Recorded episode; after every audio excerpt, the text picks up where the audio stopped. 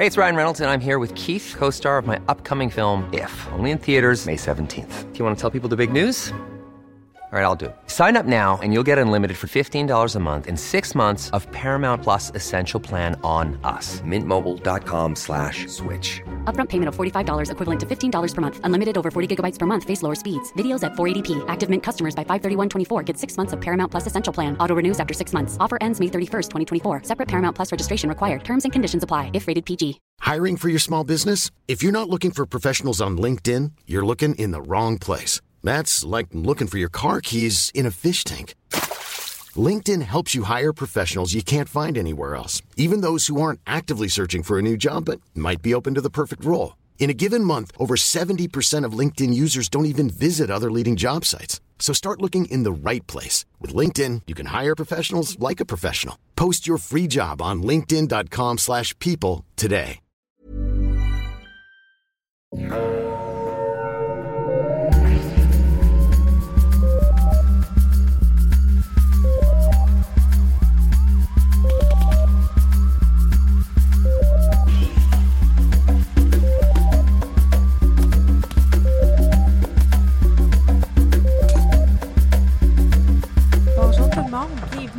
Un peu de crime dans ton café ou dans ton mazagrane. Buvez des mazagranes. Je suis votre animatrice, Catherine, et je suis avec Audrey, comme d'habitude. Bonjour Audrey, comment ça va? Bonjour Catherine, ça va bien et toi, comment ça va? Ça va bien. Fait beau d'avoir. Non, fait pas beau, il fait comme 19 aujourd'hui, c'est lettre. Ben, il fait soleil, mais il fait 19, fait qu'on peut genre aller prendre une marche sans revenir puis devoir prendre une douche parce que notre linge est collé après nous. C'est vrai, par exemple. C'est vrai. Il y a toujours des. Un silver lining, hein. Il y a une petite, euh, une petite ligne d'argent, j'imagine. Je sais pas comment traduire cette expression-là. Fait qu'il y a ça, en tout cas. Et aujourd'hui, on vous parle de crime et de l'Église catholique. J'ai vraiment hâte. J'ai hâte d'entendre ton cas. J'ai vraiment très hâte. Là, j'ai l'impression que je full te décevoir puis que tu vas comme là, là, Audrey, on peut plus être amis, c'est fini, là. Euh, Ça m'étonnerait bien gros. Écoute, euh, j'en ai lu, j'ai j'ai lu ma my share de cas frustrants dans ma vie, puis euh, j'ai mon seuil de tolérance, c'est pas mal haut. Fait que, aujourd'hui, on va parler de ça. Mais avant, vous parler d'un café. Yes. Yes, sir. Fait aujourd'hui, je vais vous parler du troisième et dernier café qu'on a pour l'instant de la part de notre sponsor, le Roasted Bean Box. Alors, le Roasted Bean Box, c'est un service d'abonnement de café personnalisé qui est personnalisé grâce à l'intelligence des données parce qu'à chaque mois, les abonnés du Roasted Bean Box peuvent évaluer les cafés qu'ils ont reçus, ce qui permet à l'entreprise de d'identifier leurs préférences et de leur offrir des cafés personnalisés à leur goût les mois suivants. C'est une entreprise qui est éco-responsable, c'est pourquoi ils opèrent selon un modèle ville à ville. Donc, le café qui est distribué dans la région de Montréal est aussi produit dans la région de Montréal. Mais pas produit, parce qu'on produit pas de café à Montréal. là. Je sais pas si vous C'est êtes... pas assez chaud. Étiez- Étiez-vous au courant de cette information-là? Est-ce qu'on vous apprend quelque chose? Donc, le café, il est torréfié à Montréal. Voilà. Fait que, euh, il est torréfié ici et distribué dans la grande région de Montréal. Pour l'instant, c'est un service qui est exclusif à la région de Montréal. Ce sont, les cafés du Roasted Big Box sont aussi emballés dans des sacs qui sont 100% compostables et la compagnie encourage les clients et les clientes à réutiliser leur boîte d'expédition pour un dollar de rabais à chaque réutilisation. Et les Roasted Bean Box ont eu la gentillesse de nous offrir trois cafés pour qu'on puisse les boire et vous les faire découvrir. Alors voici le dernier. Le dernier que je fais découvrir s'appelle Don Claudio. Il vient du Costa Rica et il y a un petit singe sur l'étiquette. C'est très beau, il y a des petits animaux sur toutes les étiquettes. Et c'est un café qui est 100% arabica et qui a des notes de...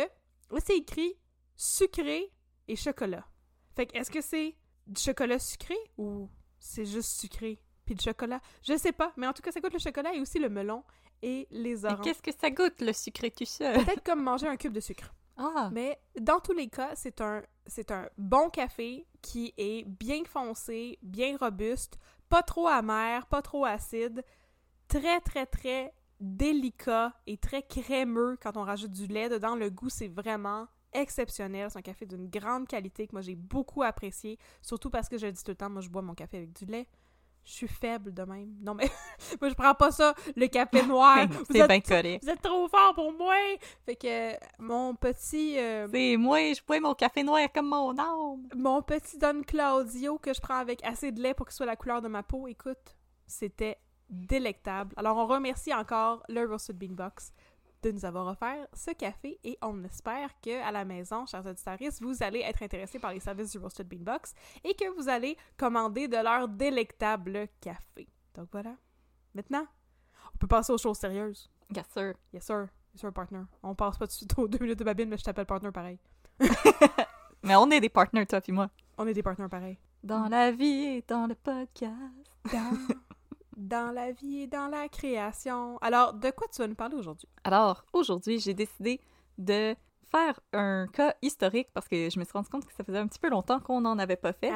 Et je pense que les gens aiment bien les histoires de dans le temps, comment ça se passait dans le, dans le bon vieux temps. Dans le bon vieux temps, Temps, ça, se passait de même. Ça se passait de même dans le bon, bon vieux, temps. Oui. Alors, aujourd'hui, j'ai décidé de m'intéresser à l'affaire Delorme. Ah! où Un prêtre a été accusé d'avoir assassiné son propre frère. Mais voyons, c'est impossible. Jamais personne n'a tué son propre frère. Il n'y a pas ça dans la Bible. Ça n'est jamais arrivé. C'est du jamais vu. J'ai jamais entendu parler d'une histoire pareille. Non.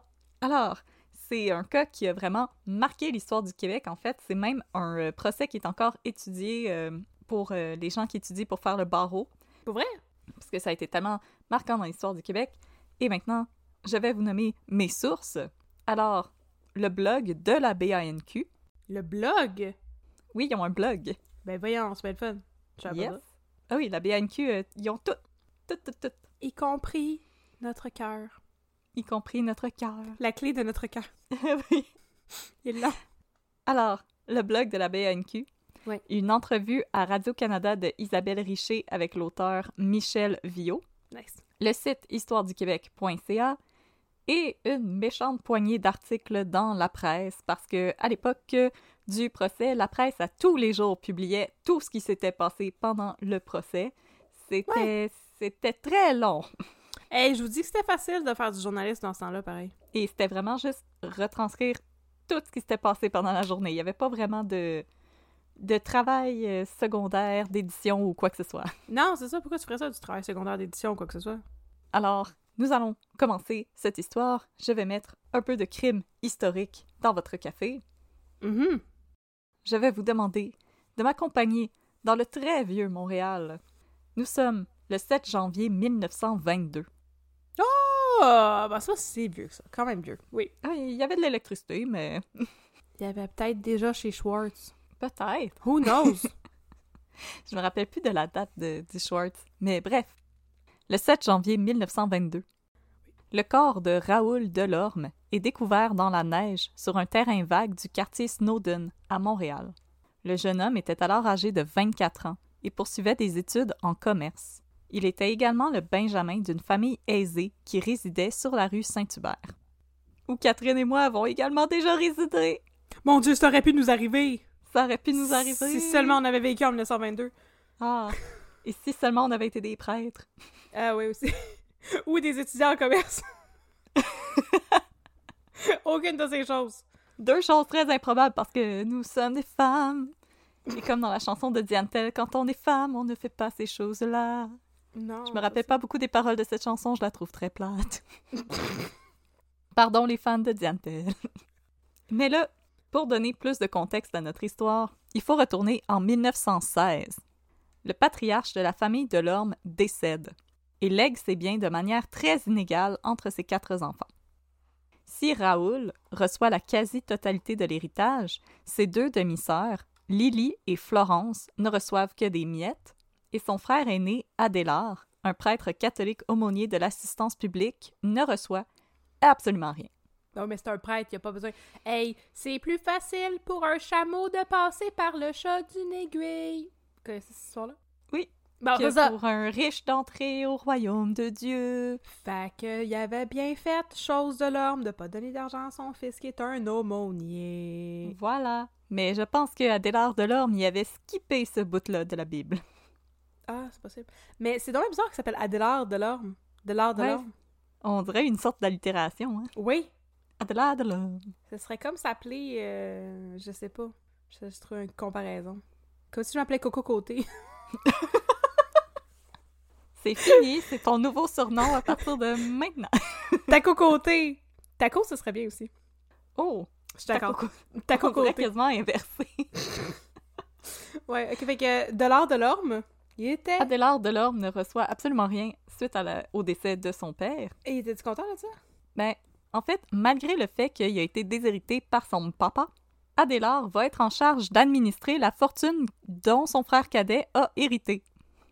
Et ça, dans le jargon légal, on appelle ça un dick move. C'est un peu comme si, euh, merci, t'as aidé à préparer le gâteau et maintenant tu peux le sniffer pendant que ton frère le mange au grand complet. Tu vas le surveiller pendant que ton frère le mange, c'est ça? Est-ce qu'il y avait une grosse différence d'âge? Euh, il avait la... Il avait la trentaine, me semble, Adélard, comme mi-trentaine, quelque chose comme ça. C'est ça, j'essaie de comprendre si je pouvais m'imaginer Eric Bruno. Je peux m'imaginer Eric Bruno. Tu peux toujours imaginer Eric Bruno. C'est Eric Bruno, puis son petit frère. Babine. Babine. si on veut, oui. Timothée Chalamet. J'allais dire ça! Mais là, maintenant, entre en scène le sergent détective Georges Farah-Lajoie, qui sera mis en charge de l'enquête. What a nice name. Oui, On aime les noms, nous autres. à l'époque, Farah-Lajoie était sans doute le détective le plus célèbre du Québec. Né en 1876 dans la paroisse de Bab el-Moussala, à Damas, en Syrie, Farah avait étudié au séminaire des Pères Blancs de Sainte-Anne de Jérusalem pour compléter des études qui devaient le mener à la prêtrise. Décidant qu'il ne voulait pas devenir prêtre, il quitte le séminaire à l'âge de 18 ans et se fait engager comme cuisinier sur un bateau et se retrouve éventuellement à New York, où il effectue divers métiers. C'est là qu'il fera la, con- la rencontre d'un compatriote syrien qui va lui recommander de se rendre à Montréal, où il y avait à l'époque une importante communauté de Syriens et de Libanais chrétiens, qui parlaient aussi en français. En 1906, Farah Lajoie devient policier pour la ville de Montréal et son matricule est le 62. C'est un tout petit chiffre. Dieu, il n'y avait pas beaucoup de policiers à l'époque. non! Oui, c'est ça! Numéro 62! Wow! Je suis numéro 9. Oh my god. Mais je trouve qu'il y a un- vraiment un, un gros bond là, entre euh, devenir un prêtre puis devenir un détective. là. Je comprends pas trop pourquoi il a voulu faire ça, mais tant mieux pour lui. Écoute, euh, la vie, on sait jamais où ça peut nous mener. La vie, la vie. Et euh, fait que là, pour euh, Farah Lajoie, tu peux t'imaginer Oscar Isaac. Si ça te le tente, je t'en empêche pas. Nice. C'est pas la bonne origine, mais c'est correct. En 1910, Farah Lajoie est promu à titre de détective à la Sûreté de Montréal. Son professionnalisme, son impressionnante maîtrise de cinq langues, le français, l'anglais, le syrien, l'espagnol et l'italien, et ses divers actes de bravoure régulièrement rapportés dans les journaux. Par exemple, on raconte qu'un jour, il a sauvé une fillette qui avait failli être broyée sous les roues d'un tramway à l'angle des rues Baudry et Ontario. On Oh. fait de lui un véritable héros dans la conscience populaire. Wow! C'est bien fun. Puis euh, Farah Lajoie, il a vraiment l'air d'être un personnage assez, euh, assez intéressant. Mhm. Et Farah Lajoie, il avait changé son nom pour se rapprocher de la communauté francophone montréalaise qui l'avait accueilli. En syrien, Farah signifie joie. De là le patronyme Farah Lajoie. Oh, c'est bien cute! Et un autre fait intéressant, en 1910, Farah Lajoie était parvenu à déjouer à lui seul un complot terroriste franc-maçonnique qui visait le Congrès eucharistique de 1910, empêchant ainsi la destruction du Saint-Joseph du Maître-Autel à l'oratoire Saint-Joseph.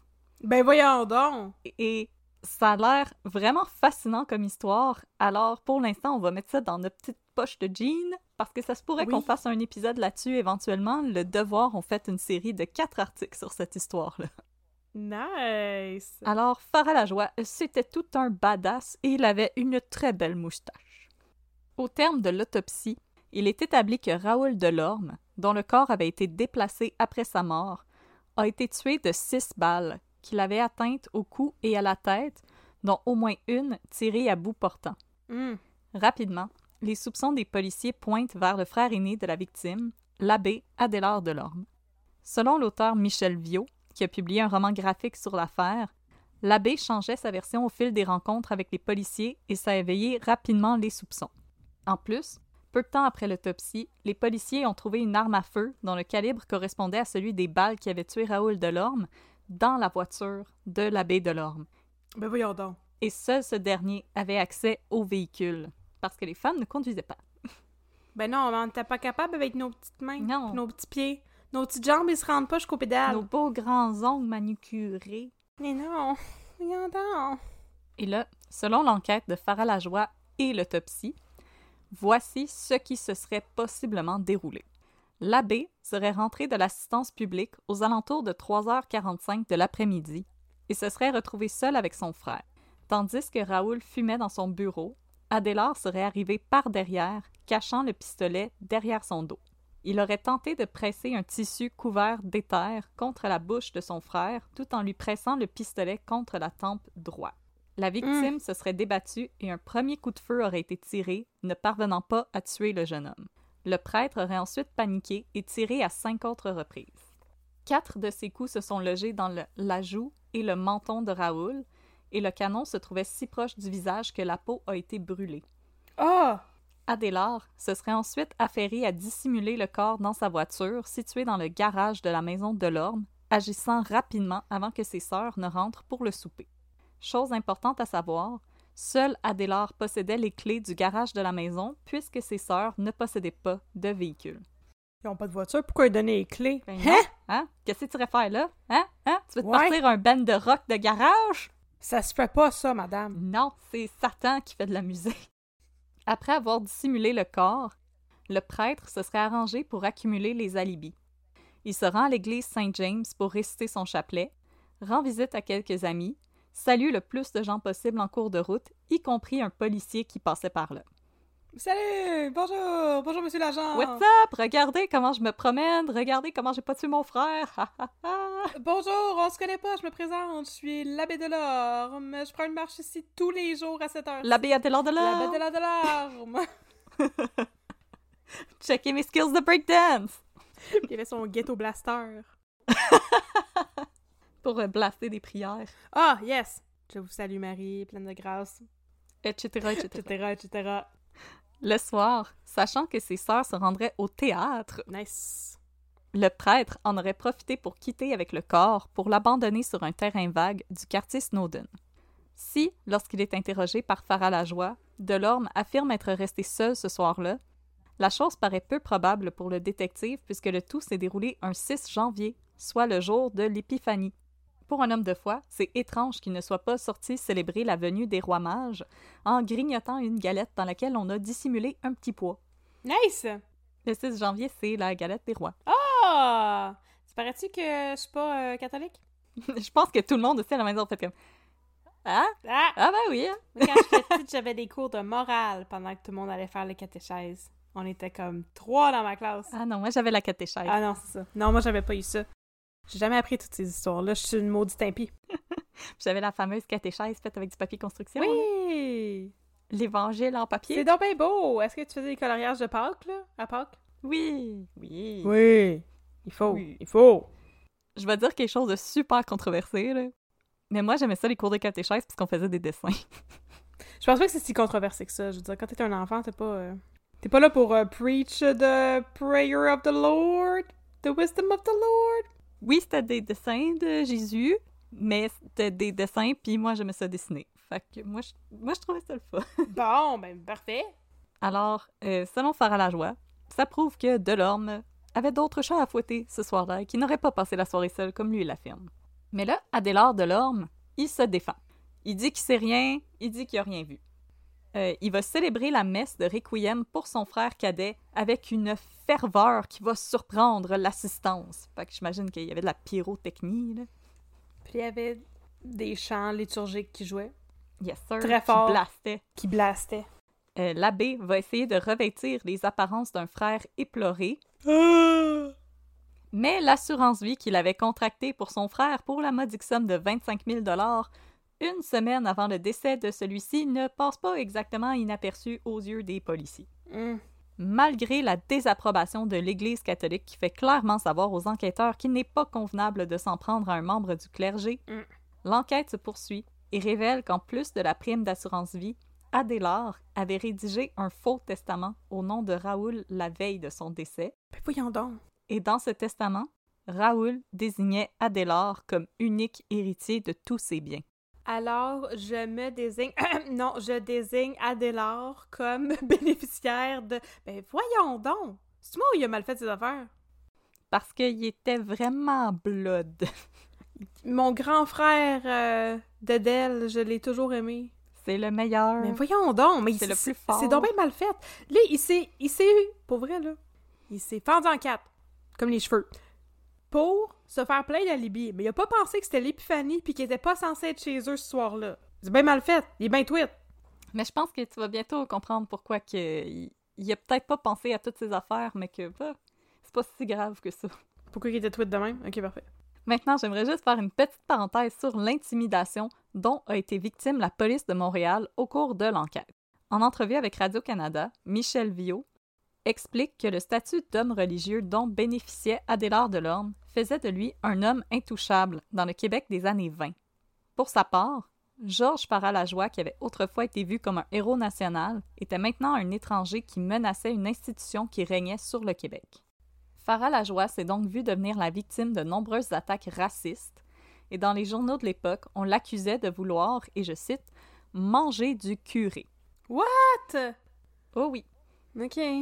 Un journal de l'époque, L'Autorité, ira même jusqu'à publier un texte accusant le détective d'avoir reçu 25 000 de la part d'un groupe de francs-maçons pour traîner l'abbé Delorme en cours et qu'il recevrait un autre 25 000 de ce même groupe s'il parvenait à envoyer le prêtre à l'échafaud.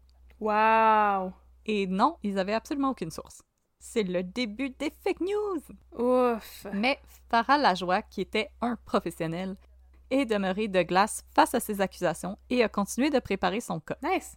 Autre que Farah Lajoie, il y a les épouses des autres enquêteurs du service de police qui auraient reçu des visites des collègues d'Adélard Delorme et qui les encourageaient à quitter leur mari, puisque si ceux-ci se retournaient contre l'Église comme ça, c'était parce qu'ils étaient des hommes dépravés. Ben voyons donc.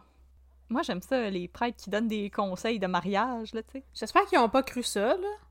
Euh, j'ai pas eu plus d'informations là-dessus, mais voilà. Et dans les églises et les écoles, on demandait aux fidèles de prier pour que cesse la persécution dont était victime le pauvre abbé Delorme. Mon Dieu, big if true. Tabarnouche. Ok, les enfants, on va prier pour que l'abbé Delorme soit libéré. Il a pas tué son frère, c'est pas vrai. Non, c'est ça. Il- tout semble pointer dans cette direction-là, mais c'est juste euh, une illusion d'optique. C'est des fake news. C'est des fake news. Toujours pour tenter d'éloigner les soupçons, Adélard promet une récompense de 10 000 qui était une somme immense pour l'époque, Ben oui, mais hein. pour quiconque pourrait fournir de l'information qui permettrait de mener à l'arrestation du meurtrier de son frère Raoul. OK. Par la suite, il va même aller jusqu'à tenter de plaider sa cause auprès du premier ministre du Québec, Louis-Alexandre Tachereau, Celui, dont on avait fait la connaissance avec l'affaire Blanche celui du boulevard, ben on peut plus en parler parce qu'apparemment ce joke-là est pas drôle. Fait que voilà! On la fera On plus. la frappe. Vous l'avez pu? Vous l'aurez pu, ce joke-là? Hein? Ah, on la remet dans notre petite poche de jean. Vous la verrez plus. Ah. Mais là, malgré l'Église, malgré l'Église catholique qui lui faisait des gros Oui. yeux, et grâce à l'enquête remarquable de Farah Lajoie, Tachereau a décidé de porter l'affaire devant le Conseil des ministres et va ordonner l'arrestation de l'abbé Delorme. Il a pas l'air cool, faire à la joie. Il a l'air bien blood, lui, pour vrai. Il s'en foutait que t'étais sur son dos. Il y avait d'autres affaires à faire. Et là, je sais que vous allez être surpris et surprise quand je vais vous dire ça, mais l'affaire, elle sera pas réglée rapidement. Tu m'étonnes. Le tout... le tout premier procès de l'abbé Delorme va s'étendre du 15 au 30 juin 1922. OK. Les avocats de Delorme, Maître Monet et Filion, décident que leur client ne témoignera pas et tentent plutôt de plaider l'acquittement en raison d'aliénation mentale. Non, pas l'aliénation mentale. Yes, sir! Oh, Boom, flip it! boom flip it. Mais. Oui. Pourquoi? Je suis tellement confuse. Pourquoi? Il a, déjà- il a jamais donné de signe comme quoi il y avait de l'aliénation mentale. Oh, attends, j'y arrive! Ah, ok, ok. Au terme du procès, l'abbé Delorme est déclaré inapte à subir son procès en raison d'une dégénérescence mentale héréditaire. Dans un article de la presse qui était paru à l'époque et qui est disponible sur la BNQ numérique si vous voulez voir des messieurs avec des maudites belles moustaches, on apprend que la mère d'Adélard et Raoul, Eugénie Grenier, avait été internée à l'hôpital Saint-Jean-de-Dieu en 1891 pour cause de Vessanie, dont elle serait éventuellement décédée. C'est quoi ça? Selon mes recherches, la Vésanie serait un trouble de l'esprit faible. Quoi? Alors, si je me fie, au, si je me fie au témoignage de la tante d'Adélard et sœur d'Eugénie, elle parlait de sa sœur comme souffrant d'immobilité et d'indifférence suite à son mariage à M. Delorme à l'âge de 17 Hey, it's Ryan Reynolds, and I'm here with Keith, co star of my upcoming film, If, only in theaters, May 17th. Do you want to tell people the big news? All right, I'll do it. Sign up now and you'll get unlimited for $15 a month in six months of Paramount Plus Essential Plan on us. Mintmobile.com slash switch. Upfront payment of $45 equivalent to $15 per month. Unlimited over 40 gigabytes per month. Face lower speeds. Videos at 480p. Active Mint customers by 531.24 get six months of Paramount Plus Essential Plan. Auto renews after six months. Offer ends May 31st, 2024. Separate Paramount Plus registration required. Terms and conditions apply if rated PG. Donc, on disait qu'elle passait de longues journées dans son lit à fixer un point sur un mur. Alors, je pense que Madame Delorme, en termes d'aujourd'hui, elle souffrait de dépression. Mais voyons, c'est bien- c'est bien inquiétant. J'aime pas ça, je me sens pas bien. Non, mais.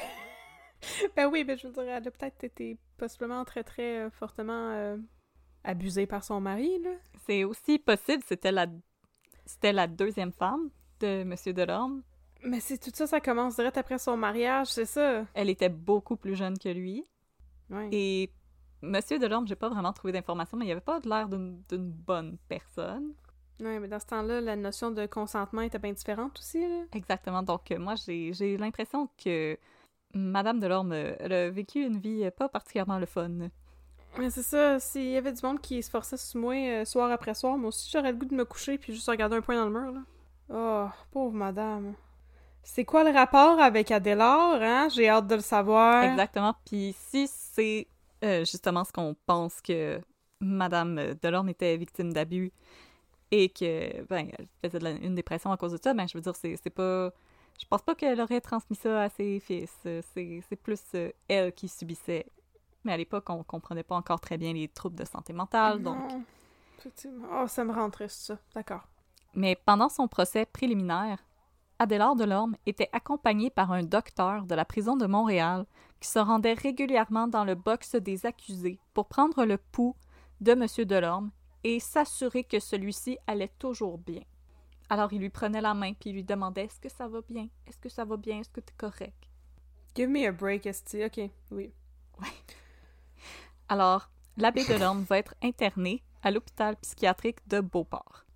Mais là, euh, l'abbé Delorme, qui pensait qu'il avait réussi à faire un boom Mhm. flip it, euh, ben, il va apprendre que suite à son jugement pour aliénation mentale, ben, il est déclaré inapte civilement à administrer la succession, ici la fortune, de sa Mhm. famille. Parce que si t'es pas apte mentalement, ben, on peut pas te léguer tout cet Ben argent-là. oui, Voyons donc, tu vas la Il gaspiller. l'aurait probablement gardé dans un hôpital pendant un petit bout de temps puis possiblement euh, lobotomisé, là. Exactement, et comme Britney Spears, il va être mis sous tutelle. Il ne, il ne pourra pas gérer sa fortune Mhm. lui-même. Alors, le docteur Michel Delphis Brochu, de l'hôpital Saint-Michel-Archange à Québec, va renverser la décision de la Cour en déclarant l'abbé Delorme saint d'esprit. Il va mieux. Mais là, s'il va mieux, ben un deuxième procès s'impose et débute en 1923. Je sais pas pourquoi ça me fâche à ce point-là, cette histoire-là, mais ça me fâche, là. Hey, à partir du moment où il y avait des conséquences, ça y plaisait plus sa défense, là. Oui, non, non, là, c'est plus le fun de pouvoir prendre un break dans un hôpital. Voyons donc, si bol. Et là, là, ça commence à être vraiment intéressant. Euh, surtout si euh, vous, ça vous intéresse les histoires de cours euh, et etc. Parce que pendant le second procès, on va utiliser l'analyse balistique comme preuve. Et là, attention, alerte au fun fact historique, c'est le premier procès en Amérique du Nord où on va utiliser des preuves de C'est balistique. vrai! Alors, j'étais vrai. J'étais vraiment Ah! excitée en lisant Yes! ça. J'espère que vous aussi vous l'êtes, parce que moi et Catherine, présentement, on se regarde avec des gros sourires. Ouais, c'est vrai, c'est vrai. Le premier cas, on utilisait l'analyse balistique. Yes. Euh, la science judiciaire à l'époque, elle en était vraiment à ses premiers balbutiements. Et il va falloir expliquer aux jurés comment fonctionne cette nouvelle technique qui avait commencé à faire ses preuves en Europe et qui commençait aussi une légère percée aux États-Unis. Pendant le procès, c'est le docteur McTaggart qui va présenter les résultats des comparaisons qu'il a effectuées entre les trous de balles sur le crâne de la victime et une balle qui a été retrouvée au cours de l'autopsie. On va également appeler l'armurier Haynes à témoigner, soit celui qui avait vendu un pistolet Bayard à l'abbé Mm. Delorme.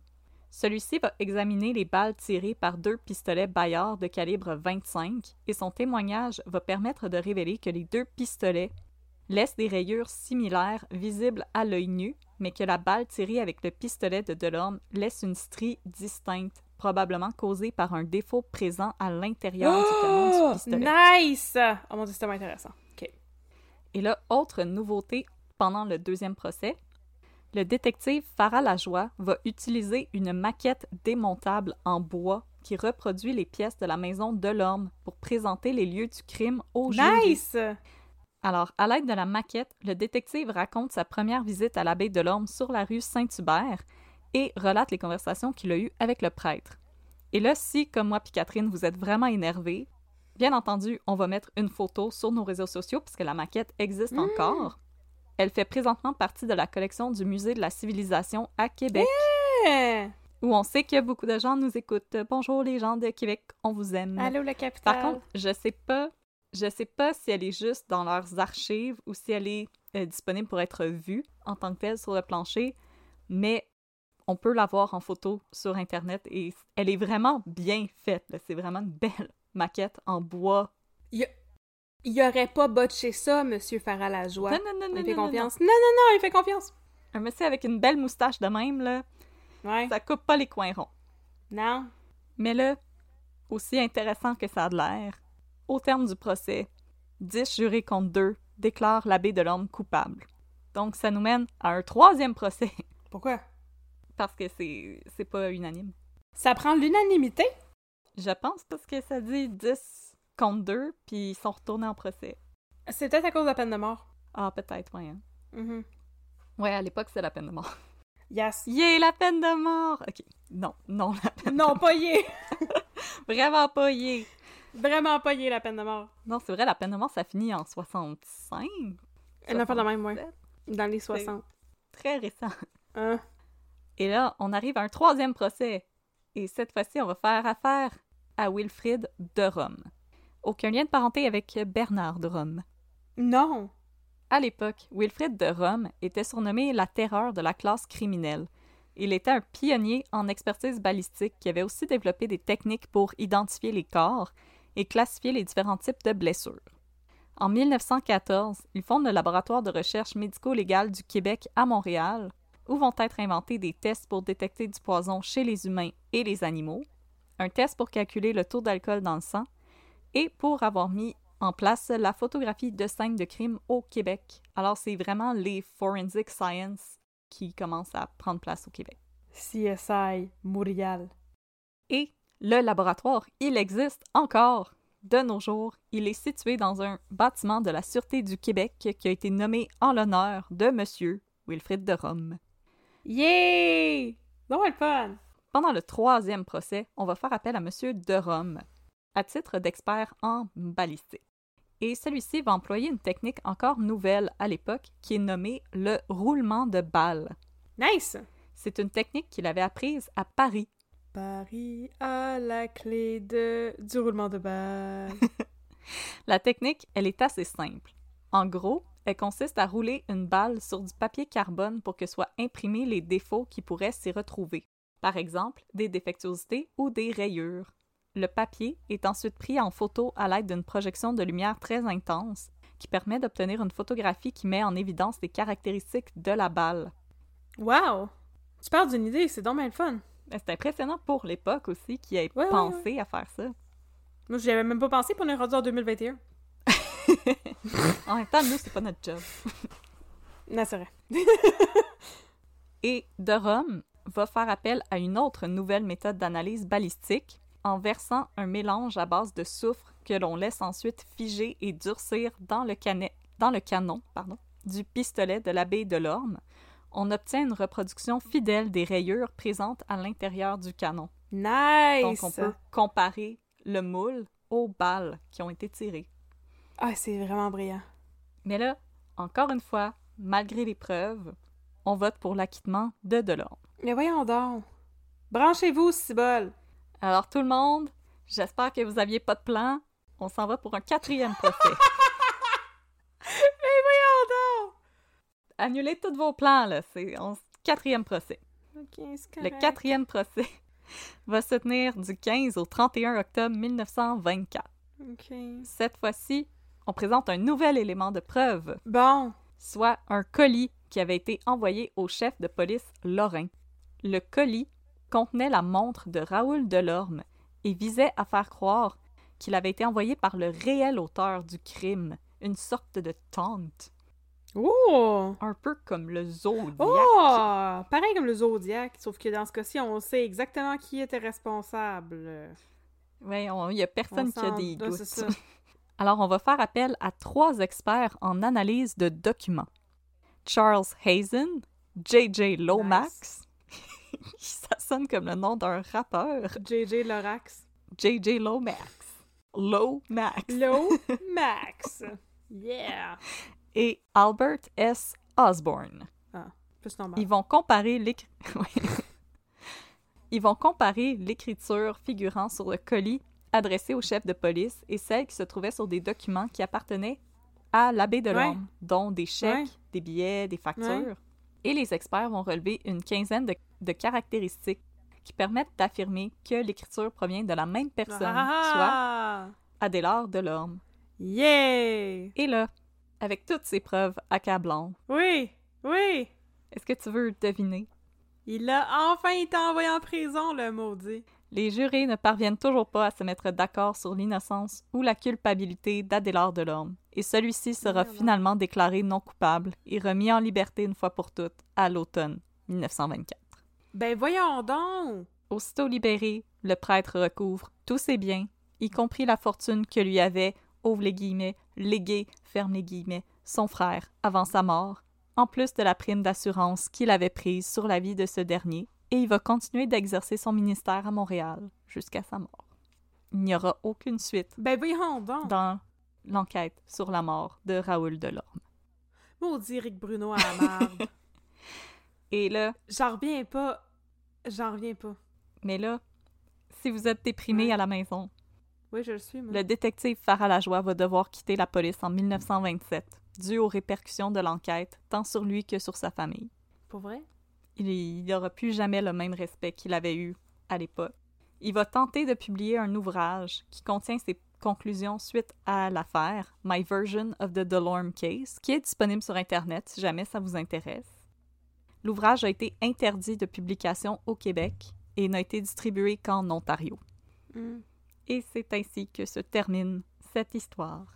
Ben voyons, tu me tu... Mais là, Qui n'a pas tué son frère. Je sais même pas de quoi vous parlez. mais pauvre Monsieur Lajoie! J'en reviens, j'en reviens juste pas. Fait que c'est- surtout parce qu'il était un prêtre qui avait l'opinion du public de son bord, là, mettons. Exactement. Les gens disaient mais je peux pas envoyer un prêtre en prison, je vais me ramasser en enfer. Ouf! C'est déprimant comme histoire. Les gens avaient très peur de Ah, de l'Église. à l'époque euh, l'Église contrôlait pas mal tout. Il n'y avait, pas eu la Révolution tranquille encore, donc euh, Non, non, il n'y avait non. pas encore de séparation entre l'État et l'Église. L'Église était hyper puissante. Euh, L'Église, c'était, c'était une véritable pieuvre qui avait ses tentacules partout. Là. Elle contrôlait absolument tout. Ben oui, mais là, c'est parce que, Dude, là, je comprends là, que l'Église est puissante, là, sauf que tu peux pas juste faire semblant que t'es fou pour pas te faire accuser du meurtre de ton frère, puis après ça, changer d'idée, puis après ça, échapper à la justice trois fois. Ça se peut pas, là. Je peux pas craire. Ah non, je lisais, puis c'était tellement frustrant parce que justement, quand il a plaidé l'aliénation mentale, il n'y avait aucune preuve autre que sa mère, mais déjà ce qu'on décrivait de sa mère, lui a pas montré des symptômes similaires. Ça n'a pas rapport pantoute. Hey, je suis fâchée. Puis je veux dire, oui, euh, les problèmes de santé mentale peuvent être héréditaires. Dans une famille, il peut avoir un historique. Mais dans ce cas-ci, je pense qu'on a plus affaire à une, à une femme qui a été mise dans une situation dans laquelle elle ne voulait pas être. Mhm. Et je ne pense pas que c'était un cas d'hérédité. euh. Puis je veux dire, le, le prêtre, là, avec son, son médecin qui le suivait, puis qui lui demandait s'il était correct, puis à la seconde où il a appris qu'il pouvait plus toucher à sa fortune, que « Oh là, là, non, là, maintenant je me sens mieux, euh, Tigidou Laila, je peux m'en aller. Ben voyons donc. » En lui-même, c'est une preuve. On est vraiment Ouais. dans le contraire des cas où est-ce que les personnes ont été déclarées coupables avec des preuves très, très, très circonstancielles. Et ici, on a l'analyse de son pistolet et des balles qui ont été trouvées dans la tête de son frère. Et il a réussi à retourner chez lui, pas de trouble. Ouais, mais c'est peut-être juste parce que. C'est peut-être juste parce que je suis une méga impie, mais j'y crois pas pantoute. J'y crois pas non plus. J'y crois pas du On tout! te croit pas, Monsieur Delorme! Non! Oh my god. Ok, merci beaucoup, Audrey, pour ce cas. Old-timey et frustrant. C'est vrai, c'est le premier cas de, de balistique euh, qui a été utilisé comme preuve en cours. Yep, C'est pour ça que c'est encore marquant dans l'histoire euh, de la justice Ouais. au Québec. Ah, effectivement. hein. Justice qui n'a pas vraiment été rendue, selon moi, mais peu importe. Non, c'est ça. Ben là, j'ai vu sur, euh, sur Wikipédia, on en apprend des affaires sur Wikipédia, que le cher Georges Faralajoie, il a été enterré au cimetière Notre-Dame-des-Neiges, la Côte-des-Neiges. Et euh, il y a aussi à ce cimetière-là plein d'autres gens célèbres, dont James John Edmund Guérin, le médecin légiste du cas de Mary Gallagher. On devrait aller faire un, une, une- un pèlerinage là-bas à un moment donné. On devrait organiser une visite guidée. On devrait organiser une visite guidée où est-ce qu'on fait le tour de toutes les personnalités historiques qui sont mortes puis qui ont été enterrées là-bas puis qui ont rapport avec nos cas. Est-ce que ça vous intéresserait? Dites-le nous. gmail.com. Un petit crime à gmail.com. On pourrait y aller le soir, on pourrait contacter le- le- les autorités du cimetière puis y aller la nuit. Avec des flashlights, puis après, on va pouvoir jouer à la tag flashlight. Vive dans la nuit. Ouais, aussi. Faut pas courir entre les tombes, c'est comme autour d'une piscine, on court pas. Non. Ok, merci beaucoup Audrey pour ce cas qui était vraiment frustrant. Je m'attendais pas à être frustrée de même, là, mais euh, c'est correct. Je, je En plus, je t'avais mise en garde. Je sais que tu m'as mise en garde. Oh my god. En tout cas, je vais prendre un petit café puis ça va bien aller. Que merci beaucoup pour ce cas. Et merci, chers auditeurs, chères auditrices, d'avoir été avec nous. On vous aime, comme d'habitude. Non, mais euh, merci beaucoup pour euh, votre soutien et vos interactions sur les différentes euh, plateformes sociales. Ça fait un petit peu qu'on n'a pas fait le- le- la petite annonce. Fait que si vous nous aimez bien, écrivez-nous pour nous le dire, un peu crime à gmail.com. Sinon, vous pouvez nous suivre sur les réseaux sociaux. On est sur Facebook à un peu de crime et sur Instagram à un peu de crime dans ton café. Et un jour, dans un avenir prochain, nous allons avoir, je l'annonce déjà, un Patreon. Où est-ce que vous, allez avoir la possibilité de nous encourager en nous faisant des dons monétaires et aussi en vous procurant de la marchandise, un peu de crime sur laquelle on travaille très activement. Ça se concrétise de plus en plus. Alors, si vous aimez notre podcast, nous vous encourageons à nous suivre sur les réseaux sociaux, mais surtout à nous évaluer sur les différentes plateformes de streaming, de podcast, parce que ça nous permet de gagner en visibilité. Et nous autres, on veut devenir aussi populaire que le euh, Joe Rogan Experience, au moins. Yes, sir. Yes, sir. Ce serait ça notre objectif. Fait que pour ça, ben, ça nous prend euh, des évaluations. Vous n'avez pas besoin de nous évaluer à 5 étoiles tout le temps. C'est correct. Si vous ne nous aimez pas, mettez-nous juste une étoile. Mais évaluez-nous. Parlez-en bien, parlez-en mal, mais parlez-en. Puis ça, ça va nous donner la visibilité et aider des gens à découvrir notre podcast et tous nos efforts. Alors, on vous remercie d'avoir été là et on se retrouve la semaine prochaine pour un autre cas. Et si vous êtes intéressé par les histoires sordides du District 31, on va vous conter de nouvelles aventures dans les deux minutes de Babine.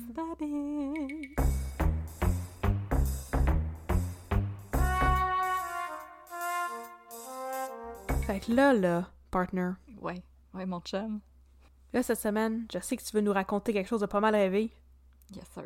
Fait qu'on va se prendre une grosse tasse de café noir du service de police du Grand Montréal, le SPGM. Yes, sir. Je l'ai Yes, juste ici, là, dans ma main. Yes. Tiens, je t'entends une. Tiens, tu peux Brandy. la prendre. Yes, sir. Je vais aussi prendre mon vieux laptop LED. Tous leurs laptops ont l'air tellement laid dans le District 31. Il y a personne qui, il y a personne qui travaille sur un Mac à part Daxia parce qu'elle fait de l'analyse euh, numérique. Fait que Que les jeunes et hip.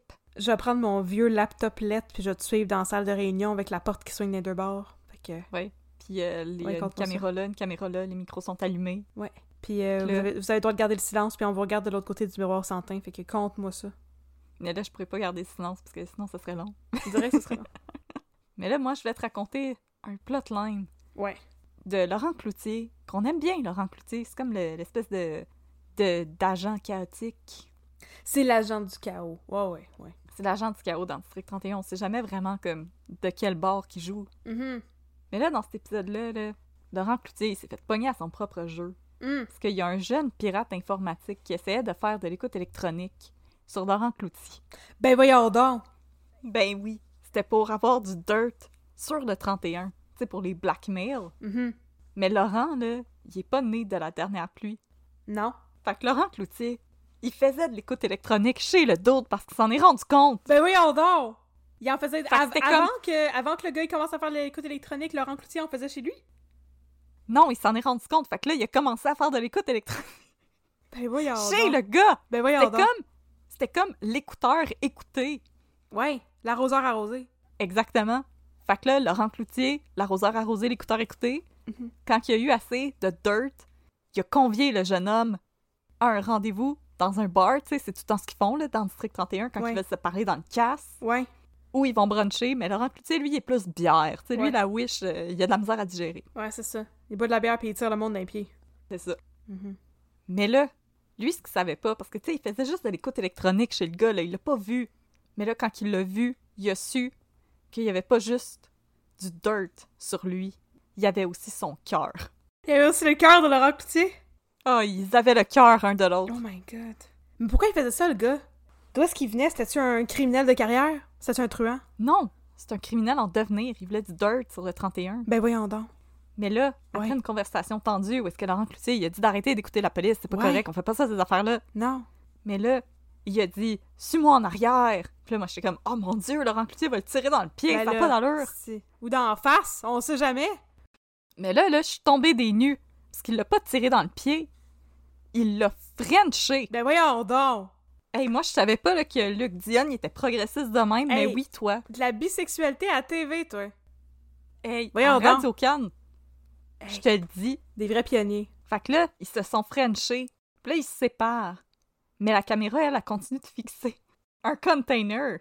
Puis là, du container est sorti un jeune homme aux airs de petit bum qui avait un sourire satisfait. Il a plongé la main dans sa poche de blouson, puis il a sorti une petite enregistreuse. Ben voyons donc. Fait que c'est encore de l'écoute! Mais il écoutait qui? Ben, il écoutait Laurent Cloutier frencher l'autre petit bum. Mais c'est qui qui était ciblé là-dedans? Laurent Cloutier? Mon dieu. Ouais. Ah ben ouais, ouais, j'avoue que. C'est tout, tout un truand, euh, Laurent Cloutier. C'est un good guy, mais c'est un bad guy. Puis il y a bien du monde qui font de l'écoute téléphonique sur lui. Fait que là, il y a eu un cut. Puis là, c'était une nouvelle scène qui s'ouvrait sur le bureau du commandant Chiasson. Parce que là, là, il allait quitter le bureau, tu sais, sa journée est finie. Mhm, Mais là, quand il vient pour partir, son téléphone, il sonne. mhm. Puis on sait pas trop s'il reconnaît le numéro sur son écran.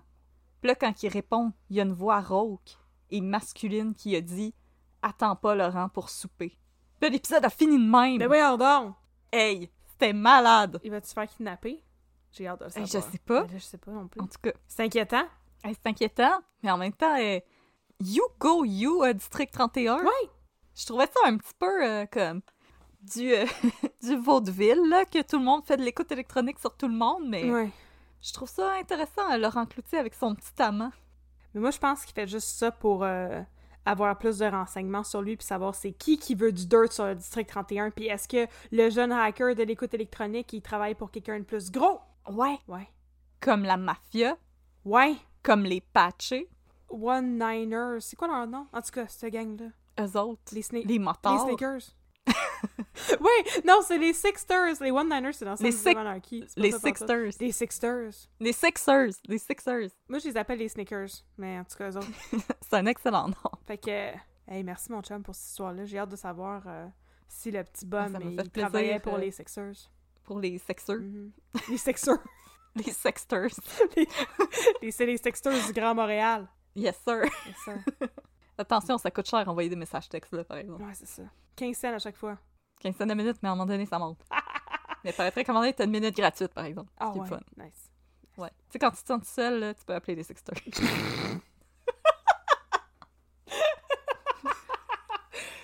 Tenez-vous le pour là, chers auditeurs. Puis euh, c'est là-dessus qu'on va conclure les deux Ouais. minutes de bobine. Nous autres, on va, on va faire un chin avec nos bottomless mimosa. On ferme les portes du district 31 pour la soirée. Yes, sir. On va enfermer Jérôme, le gars à l'accueil. Le gars, le gars du syndicat. Jérôme, qui est tout le temps de mauvaise humeur, là, on va le laisser aller faire son yoga puis sniffer ses huiles essentielles. C'est ça. Que on se retrouve la semaine prochaine pour plus d'histoires de babine et plus d'histoires de crime. 14 mon chum. 10-4, mon partner.